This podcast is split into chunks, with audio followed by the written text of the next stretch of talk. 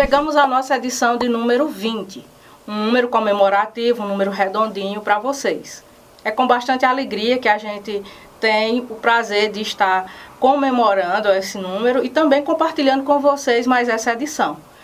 Voltando já para a questão dos nossos agradecimentos, hoje tem um agradecimento todo especial de Nova Olinda, só que via Tocantins, né? Um filho de Nova Olinda que graças a Deus vem conseguindo um espaço muito significativo na educação em outro estado. É o Alexandre Oliveira, que aproveitou para dizer que está acompanhando as nossas edições e também deixou um comentário. Quero deixar um abraço carinhoso a todos os nossos seguidores, leitores do Ubuntu Notícia e que a seguir vocês vão ver uns vídeos né, de alguns comentários que a gente recebeu aqui. Então, desde já, minha gratidão e o meu abraço.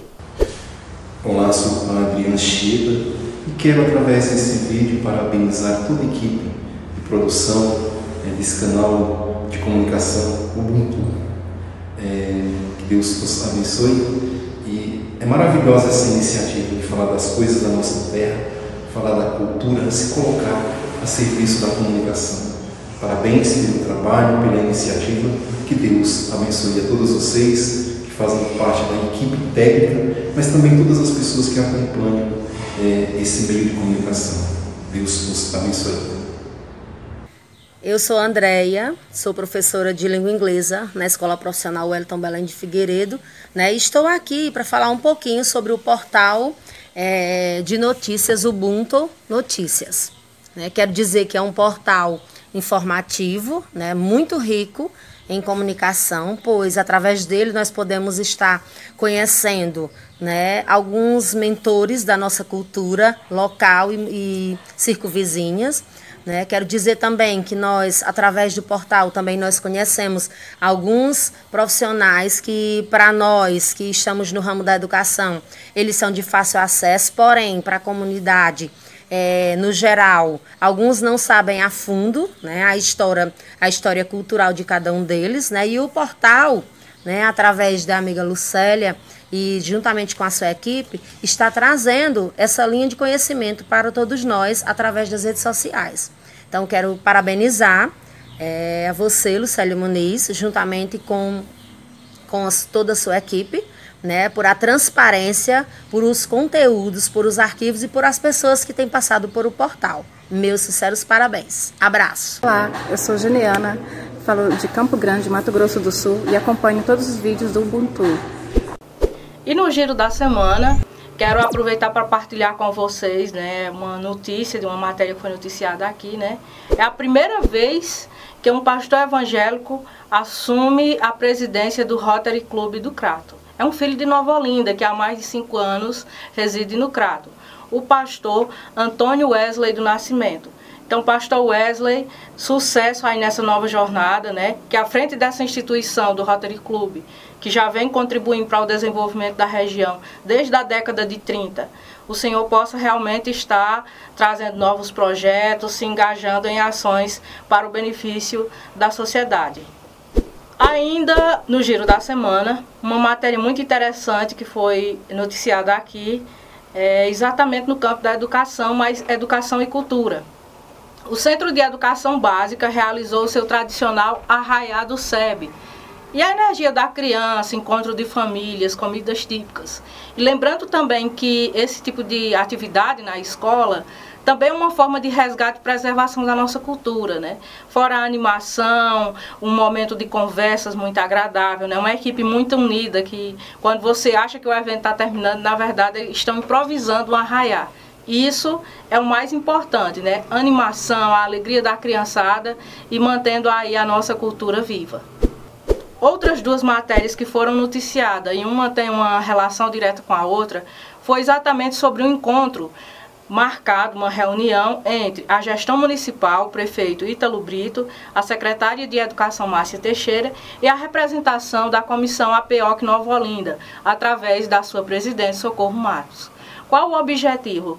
Um dos objetivos era exatamente discutir sobre o precatório do Fundef.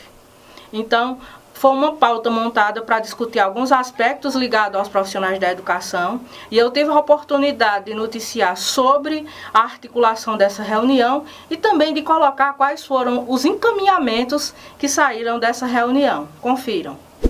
Num oferecimento de Frame Produções, Granja Aqui Frango, Madeireira Madre Sul, Clínica Life, Conceito Livraria Café, Dr. Valdizar Grangeiro, Barbearia Heleno Barbershop, Centro de Educação Básica SEB, Flor de Açúcar e Cavalheiros Barbershop Cariri. E em nosso quadro de entrevistas, recebemos hoje Nicolau Neto, altaneirense, blogueiro, professor e ativista dos direitos humanos. Ele que participa da Academia de Letras do Brasil, seccional Araripe, Ceará, também é militante do Grupo de Valorização Negra do Cariri, GRUNEC, e tem um blog que tem sido destaque na mídia, a nível regional e também nacional, o blog Negro Nicolau. Então aproveito para dar as boas-vindas ao nosso entrevistado dessa edição e desde já também está agradecendo por ter aceito o nosso convite. É uma alegria bastante imensa participar do quadro Boas Notícias de hoje.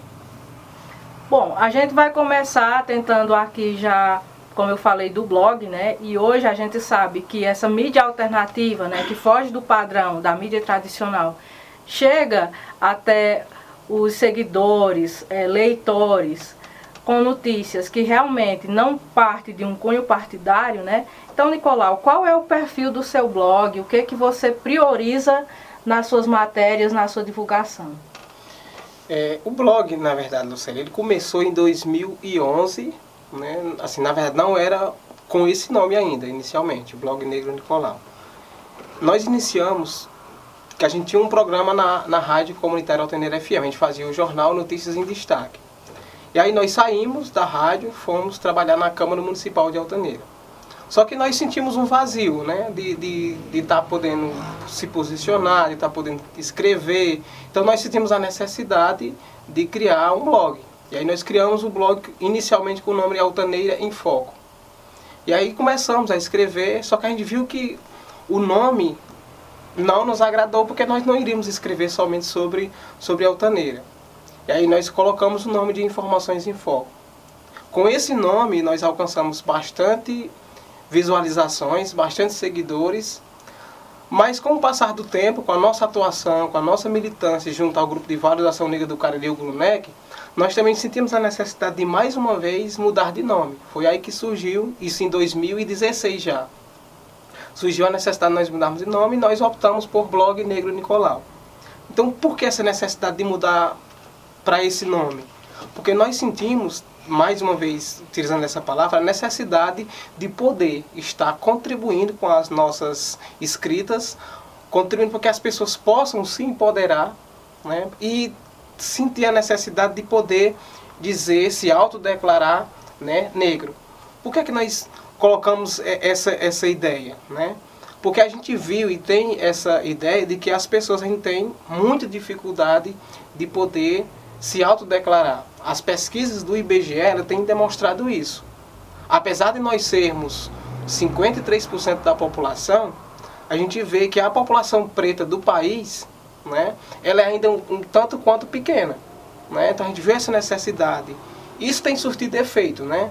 Porque as pessoas, a partir das nossas escritas, a partir do, do nosso blog, têm se posicionado, têm, têm comentado as nossas escritas e tem, a gente percebe que está surtindo nesse, nesse efeito maior. Tá? Qual é o objetivo do, do nosso blog? É primar sempre pelo exercício da cidadania. Diante desse, desse comparativo que eu fiz anteriormente, né? Hoje, os blogs, na sua concepção, que tipo de valor ele tem para informação? Um, um valor muito grande, Lucélia. Eu poderia aqui citar, sem estar puxando o saco, poderia citar o seu próprio blog, Ubuntu Notícias. Né? É um blog muito interessante que eu sigo há bastante tempo. Né? É um blog voltado para a cultura. Né? O, o, o nosso próprio, né? que tem voltado para a cidadania, para a diversidade, para o empoderamento. Né? Poderia citar outros blogs, é, não a nível regional, mas a nível nacional, né? que são aquele, aquele conjunto de mídia que formam a que a gente chama de, de mídia diversificada, de mídia que foge ao padrão da mídia tradicional. Né? São aquelas mídias que oferecem uma narrativa, oferecem uma escrita alternativa aos veículos de comunicação tradicional. Nicolau, hoje eu vejo que através das redes sociais e com o advento da internet desde o início da década de 90, facilitou-se muito a circulação da informação né, em tempo real. Mas ainda há uma disseminação de discurso de ódio muito grande. Como é que você lida com a agressividade daqueles comentários que com certeza você recebe, uma vez que você é comunicador, através das redes sociais? Essa, essa onda de ódio, Lucélia, ela não é recente, né? Mas ela, ela começou né, principalmente é, depois da eleição do, do, do presidente Jair Bolsonaro, né? Claro que essa, essa onda de, de, de, de, discurso de ódio ela é bem mais anterior a isso, mas ela, ela, digamos assim, ela floresceu mais a partir de 2000, de 2017, né? E com a eleição de Bolsonaro no ano passado, ela floresceu um pouco mais. Eu tenho sofrido bastante críticas nas redes sociais, né? Bastante discurso de ódio nos comentários embaixo. Hum. Aí muitas, muitas pessoas dizem, mas como é que tu tem a paciência de estar, tá, digamos assim, rebatendo essas acusações. Né? Eu sempre parto do princípio, Célio, que nós devemos sempre oferecer um discurso diferente. Se alguém nos ataca, nós te temos que ter a obrigação de oferecer uma narrativa e um discurso e uma opinião diferente. Não é com o intuito de fazer com que a pessoa mude de ideia, mas é fazer com que ela absorva a nossa ideia. Ela não precisa concordar, mas ela precisa absorver. E a gente, eu sempre costumo dizer, nós estamos disputando narrativas. Em todos os cantos que a gente vai, eu sempre digo, nós estamos disputando narrativas. E essa disputa de narrativa, a gente precisa oferecer a nossa opinião. Se a gente quer um país mais justo, um país mais democrático, né, a gente precisa se posicionar. E a, a nossa mídia, né, ela está aí para isso. Para a gente oferecer uma narrativa diferenciada da mídia tradicional.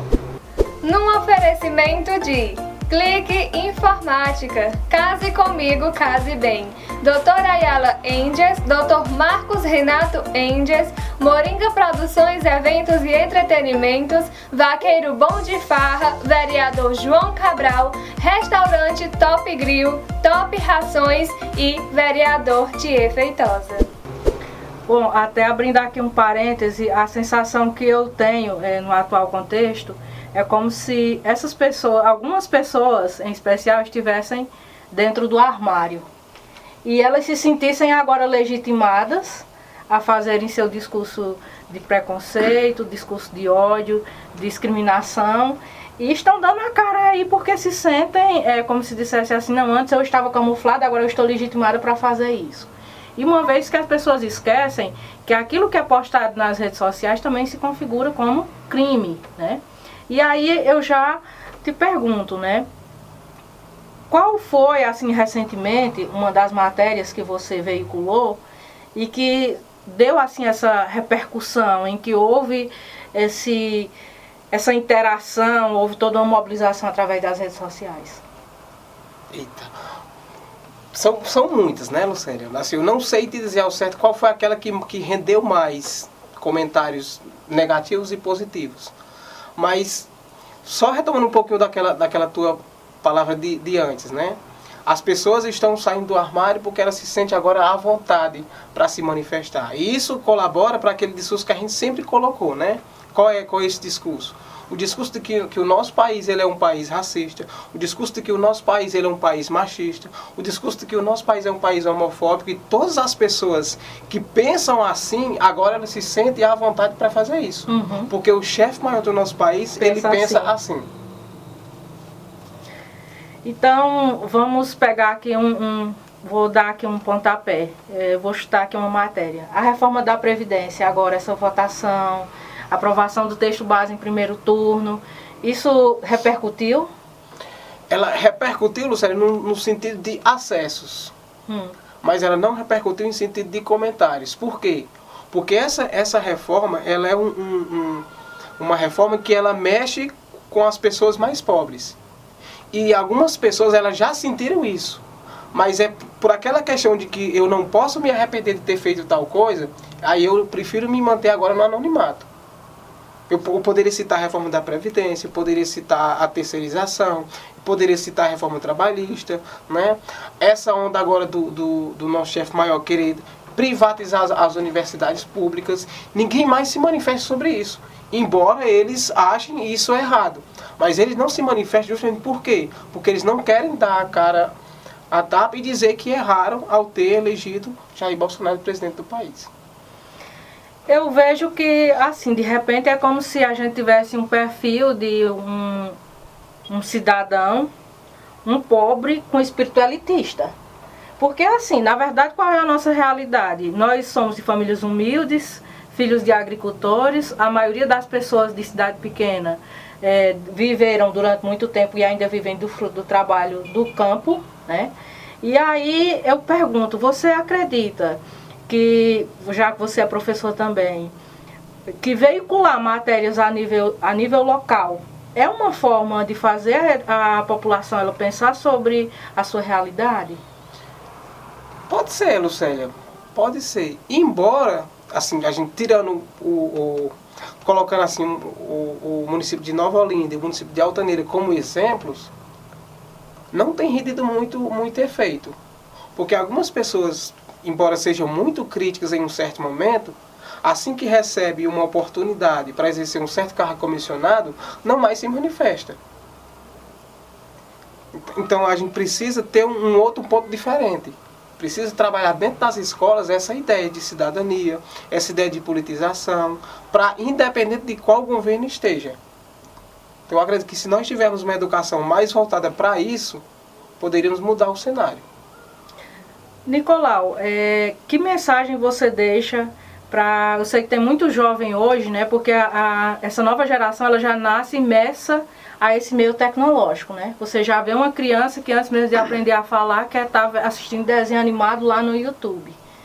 Será que essa nova geração, como é que ela pode estar contribuindo para serem é, novos formadores de opinião, para serem pessoas que usam essa tecnologia para fazer isso de um modo crítico. A tecnologia sempre será bem-vinda, Lucélia. Sempre, sempre, em, em todos os momentos. O que precisa é que nós, enquanto professores, nós, enquanto pais de família, saibamos lidar com essa tecnologia e saibamos fazer com que a criança possa acessar, que o adolescente possa acessar os conteúdos que são interessantes para ele. Claro, respeitando sempre a idade de cada um.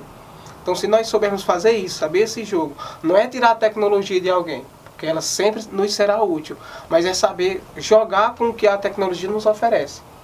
Dependendo da, da idade, nós podemos oferecer formas de, de, de trabalhar com essa tecnologia para que ela possa nos ajudar a criar as nossas crianças, os nossos jovens e a construir um país mais decente.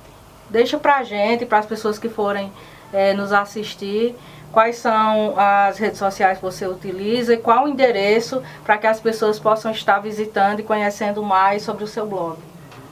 O nosso blog é o endereço é negronicolau.blogspot.com. Temos também uma página na internet, arroba blog Negro Nicolau. Temos também um blog no Instagram, arroba blog Negro Nicolau.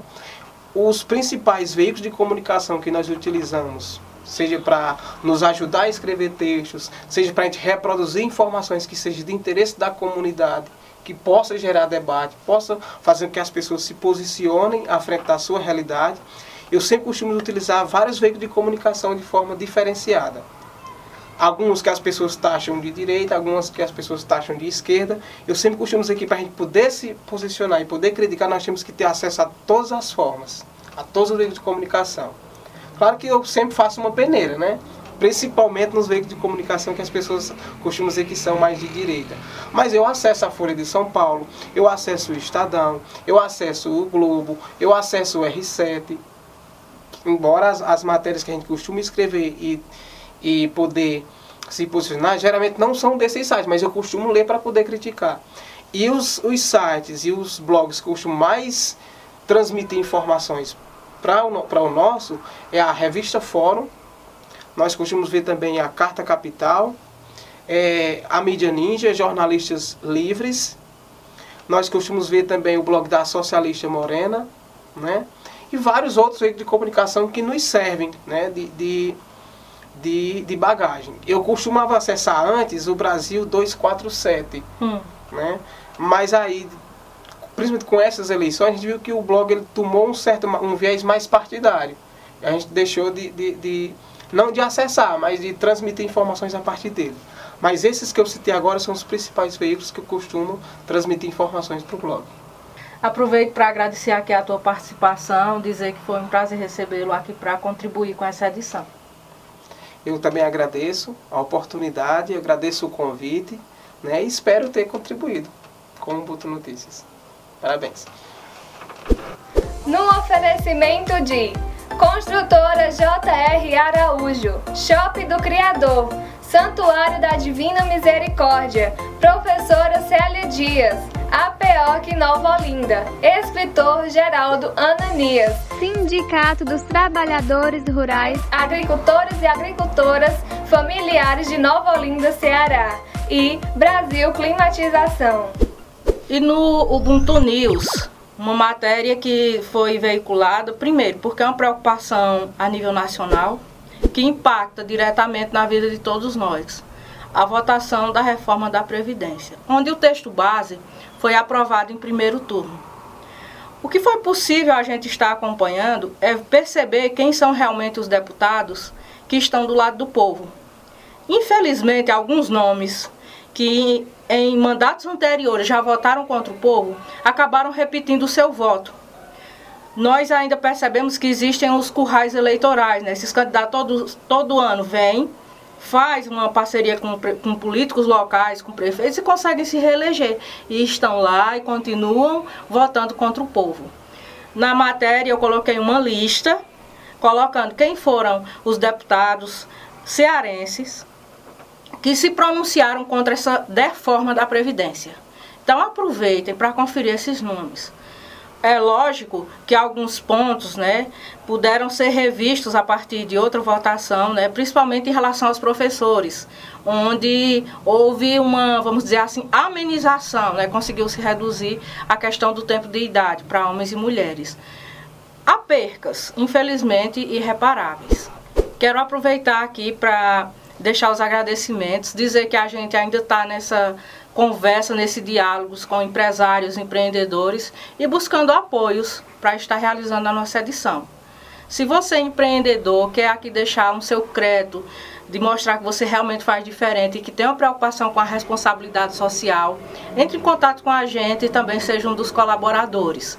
A gente sempre abre esses blocos mostrando quem são realmente profissionais, empresários que estão colaborando com esse programa e que é uma ajuda importantíssima. E para vocês que nos acompanham, deixo aqui um abraço carinhoso. Assim, é com muita alegria que a gente chega à vigésima edição e vamos adiante aí, né? Até a próxima.